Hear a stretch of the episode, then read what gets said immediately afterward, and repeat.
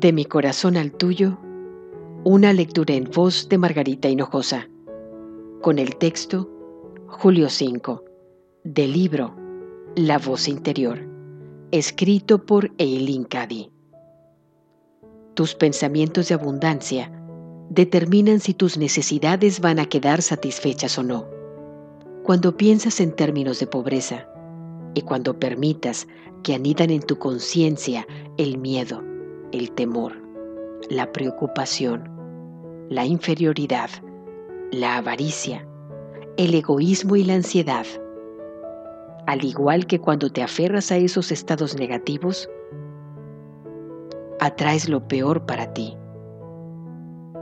Cuando piensas como pobre, eres pobre, pues te privas de todas las cosas buenas de la vida que son tuyas si reajustas tu forma de pensar y la actitud hacia ellas.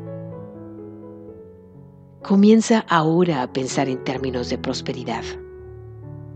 Considera que todas tus necesidades están quedando satisfechas de un modo maravilloso. Niégate a considerarte carente de algo, porque si careces de algo, la falta está en tu propia conciencia. ¿Por qué detener el flujo de mi suministro abundante, limitado por medio de tu conciencia limitada y constreñida?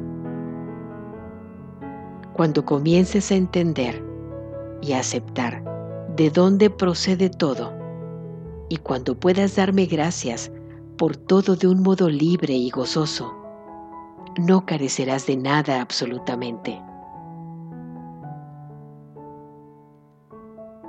De mi corazón al tuyo, una lectura en voz de Margarita Hinojosa.